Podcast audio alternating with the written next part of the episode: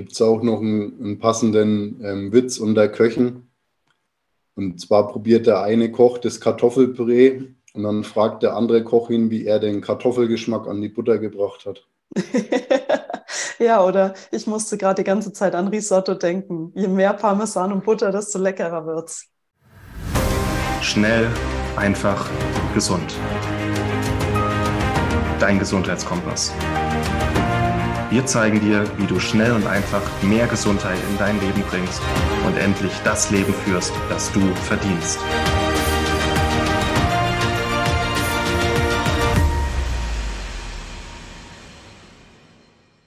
Hallo und herzlich willkommen bei unserem Schnell einfach gesund Podcast. Ich freue mich wieder sehr, heute für euch da sein zu können. Mein Name ist Maxi und ich bin heute mit dem wunderbaren Felix, mit meinem Bruder da. Guten Morgen, Felix. Morgen, Maxi. Du hast uns heute auch ein ganz spannendes Thema mitgebracht. Und ähm, ich glaube, diesem Thema oder vielleicht sogar Irrschluss sind schon viele Menschen erlegen, ja. Und zwar hält sich ja hartnäckig der Mythos, dass Soßen dick machen. Ob das wirklich so stimmt und welche Auswege es vielleicht für uns gibt, wirst du uns heute erklären. Und ich freue mich sehr, dass du uns auch an deinem Fachwissen als Küchenchef teilhaben lässt und da vielleicht auch einige Tipps und Tricks für uns hast, was wir beim Soßenherstellen beachten können. Deswegen jetzt mal ganz zu Beginn die Frage an dich. Machen Soßen wirklich dick, Felix? Also ich denke, so pauschal kann man das nicht sagen. Und es gibt sicherlich einige Soßen, wie auch zum Beispiel das letzte Rezeptbeispiel mit der Hollandaise, die eher in die andere Richtung ausschlagen, aber ich würde behaupten, die meisten Soßen machen nicht dick. Also auch vor allem so, wie heutzutage überwiegend gekocht wird. Also es gibt schon noch, was soll ich sagen, wenn man zum Beispiel früher in älteren Büchern nachschaut und man zum Beispiel eine Fischsoße gemacht hat, dann wurde das halt zum Teil so gemacht, dass halt ein Teil stark einreduzierter Fischfond mit gut einem Teil Butter aufmontiert wurde. Also das heißt, es wird einfach kalte Butter in einen mehr oder weniger ungebundenen, stark einreduzierten Fischfond eingemixt oder eingearbeitet. Und die Soße wird so gebunden. Und es schmeckt natürlich wunderbar. Und es würde auch niemand vermuten, dass man in so ein paar Tröpfchen Soße so viel Butter unterkriegt. Aber so arbeiten heutzutage die wenigsten, ja, die, die wenigsten Menschen oder halt Betriebe arbeiten heutzutage noch so.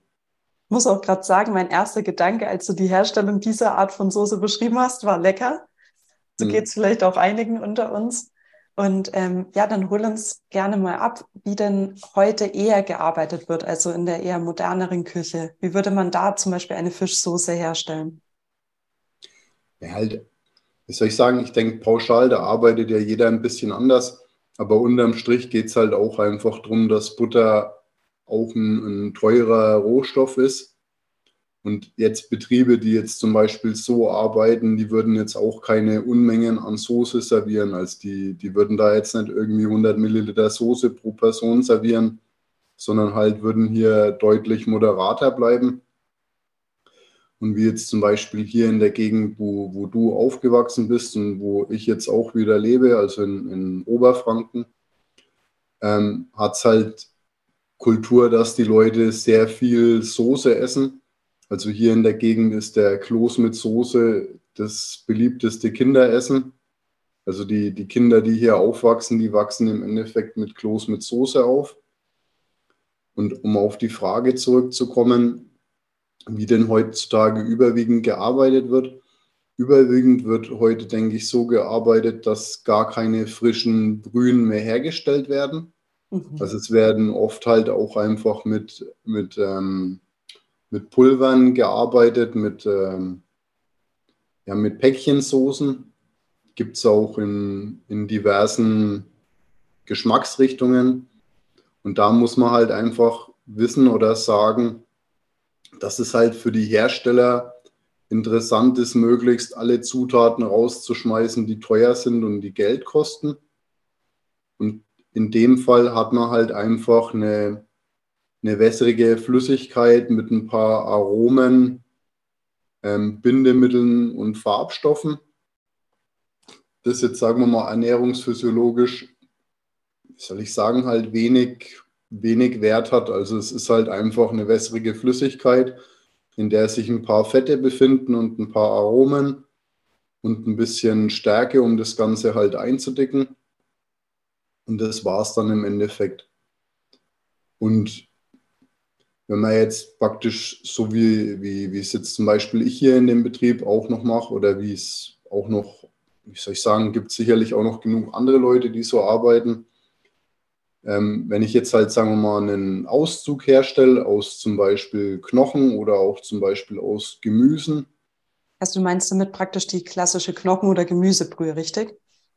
Genau, ja. Und halt je nachdem halt auch zum Beispiel eine, eine helle Variante oder halt eine, eine braune Variante, also wo man halt zum Beispiel durch Rösten von den Knochen oder zum Beispiel auch durch ähm, das Anbraten von dem Gemüse ähm, noch ein bisschen eine, eine, andere Farbe erzielt. Also halt, die dann halt ins Bräunliche geht und das dann halt im Endeffekt als Basis hernimmt für, für um eine, eine Soße nachher aufzubauen. Und dann kann man halt sagen, in so einer Soße ist jetzt wahrscheinlich schon noch, also da ist schon noch ein, ein bisschen Fett drin und da ist auch ein bisschen, je nachdem, halt Stärke drin. Aber wenn man sich den Nährwert anschaut, ist es auf jeden Fall deutlich moderater. Also wenn ich mir jetzt zum Beispiel sagt, eine, eine Schweinebratensoße, also wenn wir, je nachdem, ich meine, es kommt halt auch darauf an, wie viel Fett von den Knochen in der Soße verbleibt. Also normalerweise wird so gearbeitet, dass man halt, man, man macht eine Knochenbrühe oder halt einen Fond, dann lässt man das Ganze kalt werden. Und wenn das kalt ist, dann wird das ganze Fett, das auf diesem Fond drauf ist, fest. Mhm. Und dann kann man das Fett im Endeffekt an, an einem Stück von der Brühe runterheben und nimmt im Endeffekt das ganze Fett, was in der Brühe ist, raus und dann halt je nachdem, wie man die Soße fertigstellt, würde man halt zum Beispiel ein bisschen Mehlschwitze machen. Also man würde Mehl mit Butter andünsten. Wenn man das gerne dunkel haben möchte, dann würde man halt diese Mehl-Butter-Mischung noch bräunen lassen. Als Orientierung, da nimmt man ungefähr vielleicht 40 Gramm Mehl und 40 Gramm Butter auf einen Liter Soße. Und der Rest ist dann im Endeffekt diese frische Brühe. Und selbst wenn man jetzt auf diesen Liter frische Brühe, sagen wir mal, noch ungefähr 100 Milliliter Sahne beigibt oder sogar ein bisschen mehr, dann ist es jetzt immer noch kein Produkt, das jetzt, ähm, ja, das jetzt einen riesen Nährwert hat, ja. Ja, das ist spannend, dass du das gerade ansprichst, weil ich glaube auch, was vielen Zuhörern bei dieser Folge im Kopf herumschwirren wird, ist so die klassische Sahnesoße. Und so was du gerade beschrieben hast, würde ich persönlich jetzt auch noch nicht in die Kategorie klassische Sahnesoße packen. Und könntest du uns da auch mal als Laien einen Anhaltspunkt geben, ab so wie viel Sahne pro Liter ähm, Brühe, ja, würdest du denn wirklich von einer sehr fettigen Soße sprechen? Also einfach, dass man da auch mal ein Gefühl für bekommt von den Mengen her. Nee, ich würde jetzt mal sagen, vielleicht auf einen Liter alles, was über, sagen wir mal, 200, 300 Milliliter geht. Das wird dann, das, wie soll ich sagen, das wird dann schon gehaltvoll. Oder halt auch eben diese Arbeitsweise, die ich vorhin beschrieben habe. Ähm, also Butter ist die bessere Sahne, weil da ist mehr Fett drin. Also man, man kann das auch wirklich mal probieren. Es geht eben auch darum, wie, wie soll ich sagen, wie man halt jetzt zum Beispiel arbeitet. Also wenn, wenn man jetzt ähm, so viel Sahne in so einer Brühe unterkriegen will, dann macht es halt auch Sinn, dass man die Brühe vorher noch weiter einreduziert, mhm. um halt mehr Brühengeschmack in die Sahne reinzubekommen. Wenn man jetzt praktisch mit, ähm, mit löslichen, also mit Brühenpulver oder halt mit ähm, Instant-Soßen arbeitet, dann kann man sich das im Endeffekt schenken. Dann kann man halt, wenn, kann man einfach mehr von diesem Pulver reingeben. Aber wenn man jetzt frisch arbeiten würde, dann müsste man das erstmal einkochen Also dann würde man das jetzt zum Beispiel so machen, dass man halt jetzt, man würde Zwiebeln mit Butter andünsten. Also ähm, nehmen wir mal als Beispiel die, die deutsche Soße. Das ist eine, eine helle Kalbsbrühe. Dann dünstet man Zwiebeln in Butter an und dann gibt man da diese helle Kalbsbrühe drauf und dann reduziert man das erstmal ein. Dann wird es abgebunden mit einer, mit einer Mehlbutter und wird, ähm, dann kommt Sahne dazu und dann wird es gemixt und anschließend abpassiert. Und dann kann man in diese fertige Soße auch nochmal mehr Fett einarbeiten. Und so erhält man dann halt auch wirklich eine, eine sehr schwere Soße. Ja, ich finde, das hast das du jetzt gerade wirklich schön erklärt, weil mh, mm, auch von der Tendenz her, also vorhin hast du auch mal gesagt, so praktisch in die Brühe kann man ja diese Sahnenote einbringen, auch schon mit relativ wenig Sahne. Und dann, mhm. wenn das Verhältnis irgendwann kippt und wir über sehr viel Sahne reden, geht es eher darum, den Brühengeschmack noch in die Sahne zu bringen. Und ich glaube, da kann jetzt auch jeder Hörer mal für sich selbst entscheiden, wo er auch von seinen Ernährungszielen her steht. Also wenn wir jetzt zum Beispiel an unseren Martin Krowicki aus dem Schnell einfach gesund Team denken, ich glaube, der nimmt gerade jede Kalorie, jede gute Kalorie, die er brauchen kann mit seiner Vorbereitung auf den Ironman. Aber ich würde mal sagen, alle, die sich jetzt ähm, selbstironisch eher als klassische ja, Bürotiere bezeichnen würden, haben da einfach dann auch andere Bedürfnisse und andere Kalorienmaßstäbe nach denen sie auch kochen und leben können. Gibt es auch noch einen, einen passenden ähm, Witz unter Köchen? Und zwar probiert der eine Koch das Kartoffelpüree und dann fragt der andere Koch ihn, wie er den Kartoffelgeschmack an die Butter gebracht hat. ja, oder ich musste gerade die ganze Zeit an Risotto denken. Je mehr Parmesan und Butter, desto leckerer wird's. Aber zurück zu unseren Soßen. Also erstmal vielen Dank auch für den Einblick was sozusagen uns auch als, als Kunden heutzutage begegnet, wie vielleicht früher gekocht wurde. Und es wäre sehr, sehr schön, wenn wir jetzt so ein bisschen den Schwenk auf die privaten Küchen machen. Also nehmen wir jetzt zum Beispiel mal an, jemand liebt Soßen, aber möchte dennoch abnehmen. Was würdest du da bei der, bei der Herstellung im Privaten empfehlen? Welche Tipps hast du? Naja, also halt um nochmal kurz auf die Herstellung einzugehen.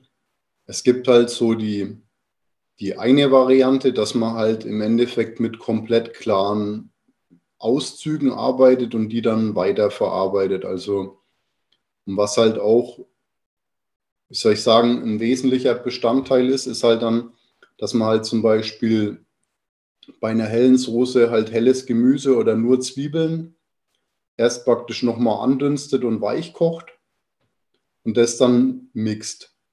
Und durch die Fasern in dem Gemüse oder in der Zwiebel hat man schon mal eine, eine Grundbindung.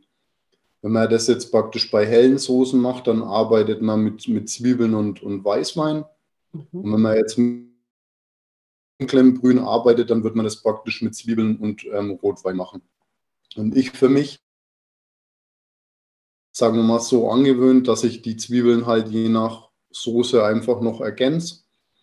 Also wenn ich jetzt äh, eine helle Soße machen möchte oder eine weiße Soße, dann nehme ich halt zum Beispiel noch ein bisschen Sellerie, ein bisschen ähm, Weißes vom Lauch oder halt je nachdem sogar noch ein paar gelbliche Karotten, also Pfälzerrüben dazu, um da mehr Gemüse in die Soße reinzukriegen. Oder praktisch bei einer dunklen Soße nehme ich dann halt auch noch normale Karotten dazu und nehme halt auch, sagen wir mal, ungefähr 105 Gemüse auf einen Liter Soße oder auf einen Liter Brühe. Das, das kann man, denke ich, gut unterbringen. Ja, und dann, wie soll ich sagen, dünstet man das halt im Endeffekt an und gibt die, die Brühe da drauf, lässt es weich kochen. Also halt auch je nach, je nach Schnittgröße, wenn man das ein bisschen kleiner schneidet, dann muss es auch nicht ganz so lang kochen. Wenn es länger kocht, dann, dann binden die Fasern im Gemüse ein bisschen besser. Und anschließend mixt man das fein. Das ist halt am besten, wenn man einen leistungsfähigen Standmixer hat. Das geht mit dem Stabmixer auch Aber wenn man jetzt einen leistungsfähigen Mixer hat und lässt es, sagen wir mal, ungefähr drei Minuten auf ziemlich höchster Stufe laufen, dann kann man das Ganze dann durch ein feines Sieb ähm, abpassieren, also filtern. Und es bleiben im Endeffekt kaum Reste in dem Filter hängen, sondern die, die ganzen Fasern, die vorher, also die in dem Gemüse drin sind, die sind dann so fein, dass die nachher in der Soße drin sind. Also das heißt, wenn ich jetzt meinen Liter Soße habe, da verdunstet er jetzt auch noch mal ein bisschen Flüssigkeit, während das Ganze kocht weil man das ähm, offen kochen lässt. Und dann habe ich jetzt, sagen wir mal, ungefähr einen Liter Soße, wo schon circa 200 Gramm Gemüse drin sind. Also wenn man sich das mal so bildlich vorstellt. Das heißt, wenn ich jetzt die, die Soße esse, dann habe ich jetzt ähm, pro Löffel im Endeffekt schon 10 bis 20 Prozent Gemüse auf dem Löffel, das ich nicht mal merke. Das ist ein richtig toller Tipp, Felix.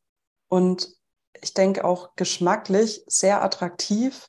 Und wenn man sich das auch so ein bisschen angewöhnt, kann man richtig toll kochen, ohne Geschmackseinbußen und hat trotzdem schon mehr Gemüse auf dem Löffel, wie du es gerade so schön gesagt hast. Yes. Das aus professioneller Sicht ist halt, sagen wir mal, das einzige Thema. Es geht halt so um diese praktisch sozusagen die beste Praxis, also wenn man jetzt wirklich das maximal gute Ergebnis will, dann fährt man halt recht gut, wenn man halt mit klaren Flüssigkeiten arbeitet und die halt dann zum Beispiel stark einreduziert und das nur noch mit ein bisschen Butter aufmontiert. Das gibt, also wer jetzt mal richtig schick essen geht in einem guten Restaurant, der wird wahrscheinlich so eine Soße vorfinden. Und wenn man das, das Schmorgemüse ähm, mit isst, dann ist es halt zum einen, sage ich mal, ethisch sinnvoll, weil man das nicht einfach nur ungenützt in den Abfall schmeißt, sondern das wird ja dann gegessen. Und auf der anderen Seite kann es halt eben ernährungsphysiologisch sinnvoll sein, weil man so einfach mehr Gemüse essen kann. Aber was halt ein Thema ist, ist, dass die, die Soße, die, die wird halt einfach, sagen wir mal, ein bisschen, es ist halt wie eine Art Püree-Soße. Also das, die, die ist dann nicht so 100, also die ist dann keine klare Flüssigkeit, ja. Aber ja. abgesehen davon, geschmacklich, ist es eine tolle Sache. Und halt vielleicht zur Umsetzung, auch wie jetzt zum Beispiel bei Schmorgerichten, also in, in, in vielen Rezepten für jetzt Schmorgerichte werden zum Beispiel die Gewürze einfach in die Flüssigkeit reingegeben und dann wird das Ganze geschmort, dann nimmt man das Fleisch raus, ähm, kratzt das Gemüse und die Gewürze runter. Und dann äh, wird die Flüssigkeit gefiltert und die, die Brühe wird fertig gemacht und der Rest landet im Abfall. Und wenn man das vermeiden will, dann kann man zum Beispiel die Gewürze einfach in ein Tee-Ei geben. Also in so eine, so ein, ja, halt einfach so ein passendes Tee-Ei. Mhm. Und dann kann ich die Gewürze nachher rausnehmen, weil wenn ich die kompletten Gewürze fein mixen würde, dann kann das unangenehm schmecken. Also wenn da jetzt zum Beispiel Wacholder drin ist oder Nelke, dann kann das halt einfach zu intensiv werden. Und wenn ich jetzt aber zum Beispiel so arbeite, dass ich halt mein, mein Schmorgericht ganz normal ansetze und dann gebe ich mein Tee-Ei mit den Gewürzen rein, dann kann ich die nachher auf einmal wieder rausnehmen und dann kann ich mein Fleisch rausnehmen und kann den Rest pürieren und kann dann damit meine Soße fertigstellen. Und dann habe ich das ganze Gemüse, was ich in das Schmorgericht reingegeben habe, in der Soße. Und wenn ich jetzt praktisch noch eine Gemüsebeilage und ein bisschen eine Stärkebeilage dazu mache, dann esse ich eben, wie gesagt, schon mal bestimmt 10 bis 20 Prozent mehr Gemüse, ohne dass das jetzt jemand merkt. Und auch bei Kindern, ich meine, es ist ja dann schwierig zu vermeiden. Also, wie willst du das Gemüse aus der Soße dann noch rauskriegen? Ne? Super guter Tipp. Also, ich sehe schon, da müssen wir auch echt mal unseren großen Rezepte-Schatz von dir durchstöbern und auch mal alle Soßen, die schon im Repertoire auf schnell einfach gesund sind, mit drunter verlinken.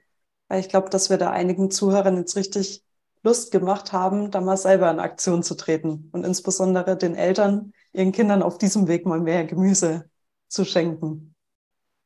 Was vielleicht auch noch zu sagen ist, ist, sagen wir mal, der Aufhänger war ja, ob Soßen dick machen. Und halt auch vielleicht auf der anderen Seite mal so die Frage, ähm, was an so einer frisch gemachten Soße halt auch, oder was so eine frisch gemachte Soße für einen Mehrwert bieten kann. Also zum einen, wenn man halt jetzt mit Knochen arbeitet, hat man halt einfach ähm, äh, kollagene Eiweiße. Das ist ja auch immer wieder ein Thema bei schnell einfach gesund. Aber auch zum Beispiel, wenn ich ähm, Gemüsereste mit verarbeite, dann selbst wenn ich die jetzt äh, abfilter, also ohne dass jetzt die Nahrungsfasern mit in die Flüssigkeit übergehen, dann lauge ich ja trotzdem die Vitam also einige Vitamine und Nährstoffe aus, die halt jetzt nicht durch die Hitze beschädigt werden. Und das sind ja dann auch alles Sachen, die sonst einfach nur ungenutzt im, im Abfall landen würden. Dazu haben wir auch zum Beispiel schon ein Rezept in, in der Datenbank, also für, für eine Gemüsebrühe aus Gemüseresten. Und halt auch das Thema mit den Gewürzen. Also wenn man so eine Brühe herstellt, ähm, dann ist da ja eine gewisse Grundwürze drin. Also das sind halt, ja, das sind verschiedene Kräuter und Gewürze drin.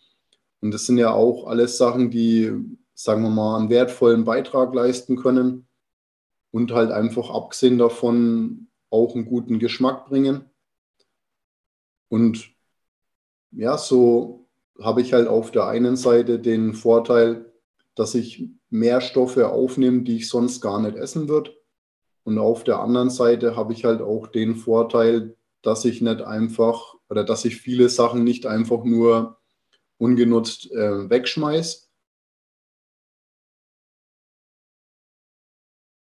Dazu vielleicht halt auch einfach den Tipp, wenn man jetzt Gemüse verarbeitet in einem, in einem ja, zwei Single-Haushalt oder in einer, in einer Familie, dann würde ich einfach auch empfehlen, dass man sich wie so eine, eine Tupperschale macht. Also, oder halt Tupper, halt einfach irgendeine eine Schale, das kann auch ein, ein größeres Einmach sein. Und wenn man jetzt, zum, wenn man jetzt Gemüse verarbeitet, zum Beispiel, wenn, wenn du jetzt eine Zwiebel schälst, dann nimmst du die, die äußere Schicht weg, also Färb viel zu stark, das würde dann alles braun werden. Und wenn jetzt aber drunter noch, ähm, wie soll ich sagen, sind, die wo jetzt nicht so schön sind, dass du die mitessen möchtest, aber jetzt auch nicht so eklig, dass du das wegschmeißen würdest. Dann sammelst du das in einem Glas, reingeben wie Karottenschal, Zucchini-Abschnitte, Paprika-Abschnitte und dann sammelst du das einfach für, sagen wir mal, drei, vier, fünf Tage oder halt je nachdem, wie sich das halt füllt.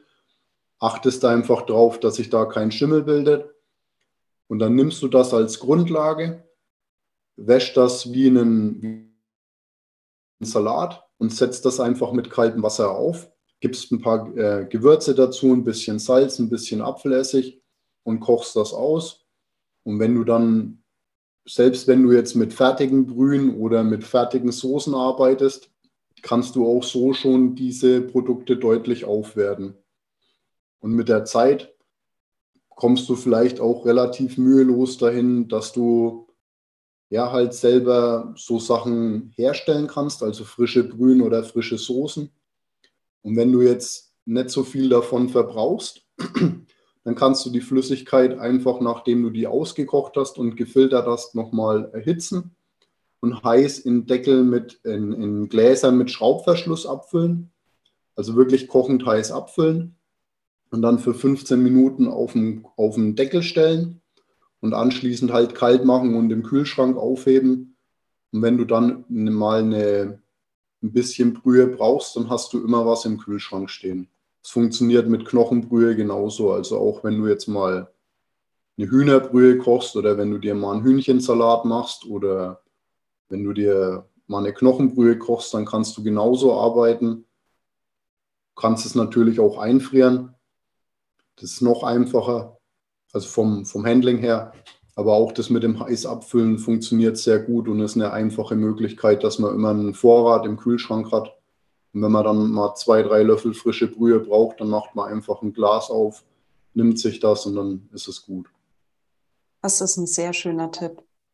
Und zum Thema alles weiter und wiederverwenden habe ich jetzt noch eine Frage, die mir vorhin noch durch den Kopf gegangen ist. Ähm, du meintest ja auch beim Brühekochen, wenn man ähm, sozusagen das Fett, das sich an der Oberfläche absetzt, abschöpft, ja. Hast du da auch noch ähm, einen Tipp, was man mit dem Fett vielleicht noch machen könnte? Oder würdest du sagen, da gibt es auch Hinweise, wann man es vielleicht lieber nicht weiterverwenden sollte? Wie soll ich sagen, es kommt auch wegen drauf an. Also ich weiß, bei, bei Geflügel oder halt jetzt vor allem bei Enten, bei Gänsen oder auch generell bei, bei Hühnchen ähm, kann man das durchaus noch verwenden. Also zum Beispiel für, wenn man ein Rotkraut ansetzt oder wenn man ein Sauerkraut ansetzt. Oder halt auch sonst ähm, zum Beispiel Gänsefett ist äh, super zum Bratkartoffeln machen. Äh, und ansonsten kommt es halt darauf an, wie viel Gewürze da noch, also wie viel Gewürze da mitgekocht wurden, also in, mhm. inwieweit das Fett dann halt auch den Geschmack von den, von den Gewürzen angenommen hat. Ich würde mal sagen, bei, bei Rind oder auch bei Schwein ist es eher unüblich, dass man es jetzt mitverwendet. Aber ich denke, man kann das durchaus mal probieren. Also kommt halt auch drauf an, für was. Ja, vielen Dank für die Antwort und auch für den sehr konkreten Tipp mit der Gemüsebrühe. Ich glaube, da werden jetzt auf jeden Fall auch einige Zuhörer Lust bekommen haben, das auszuprobieren. Und ja, vielleicht auch noch abschließend ein kleiner Gedanke von, von meiner Seite, auch zu den eher hochkalorischen Soßen, wie es zum Beispiel eine Sauce Hollandaise ist, die ja die meisten jetzt aktuell aus der Spargelzeit kennen und vielleicht auch lieben. Ich denke halt, was man auch nicht vergessen sollte, ist, die Menge macht's. Also im Prinzip, da haben wir ja auch schon öfter drüber geredet, Felix, essen kann man alles. Wenn man bestimmte Ziele hat, vielleicht auch einfach weniger davon. Oder wie in Martins Fall auch eher mehr, ne? ja, genau. Und auch wegen der Spargelsaison noch, auch wie jetzt zu dem Thema Spargel Hollandaise. Was man halt auch sehen muss, ist, Spargel ist grundsätzlich sehr energiearm. Also der, der Spargel an und für sich ist jetzt kein hoch, ist jetzt ein eher energiearmes Lebensmittel, das schmeckt sehr lecker. Und jetzt halt auch in der, in der Kombination mit ein bisschen Hollandaise also wenn ich jetzt das Rezept, was jetzt gerade auf der Homepage ist, wenn ich jetzt Spargel gegessen habe, dann habe ich halt, sagen wir mal, dieses Rezept für zwei Personen gemacht. Das heißt, jede Person isst, sagen wir mal, zu dem Spargel dazu ungefähr 50 Gramm Butter. Mhm. Das ist jetzt nicht, das, das ist jetzt ein Wort, 50 Gramm Butter ist jetzt, ist jetzt nicht wenig, aber es ist halt auch, finde ich, die Frage, wie, wie oft esse ich jetzt Spargel im ganzen Jahr? Und wenn ich jetzt halt, sagen wir mal, vier, fünf Mal Spargel im Jahr esse, dann ist halt die Frage, ob ich den dann halt ähm, nur im Wasser gekocht essen will oder ob ich dann halt sage, okay, dann esse ich das jetzt halt und esse halt am Morgen zum Beispiel mal ein Brötchen weniger oder esse das Brötchen trotzdem so oder esse gar kein Brötchen. Das muss ja, ja, kann ja dann jeder auch für sich selber entscheiden.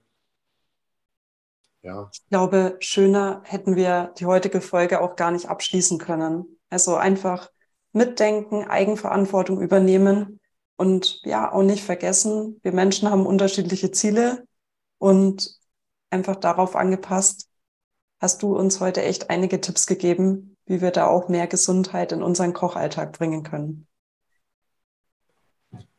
Ja, dann danke euch fürs Zuhören und fürs Vorbeischauen und ähm, wünsche euch einen schönen Tag und viel Spaß in eurer heimischen Küche. Vielen Dank dir, Felix, für die tollen Tipps und danke auch an unsere Hörer und bis zum nächsten Mal. Tschüss, Maxi. Tschüss, Felix. Vielen Dank, dass du dabei warst hole dir unter www.schnelleinfachgesund.de slash newsletter noch mehr Gesundheitstipps zu dir nach Hause. Dir hat die Folge gefallen? Dann lass uns gerne eine 5-Sterne-Bewertung da, damit mehr Hörer auf uns aufmerksam werden und von dem Wissen profitieren.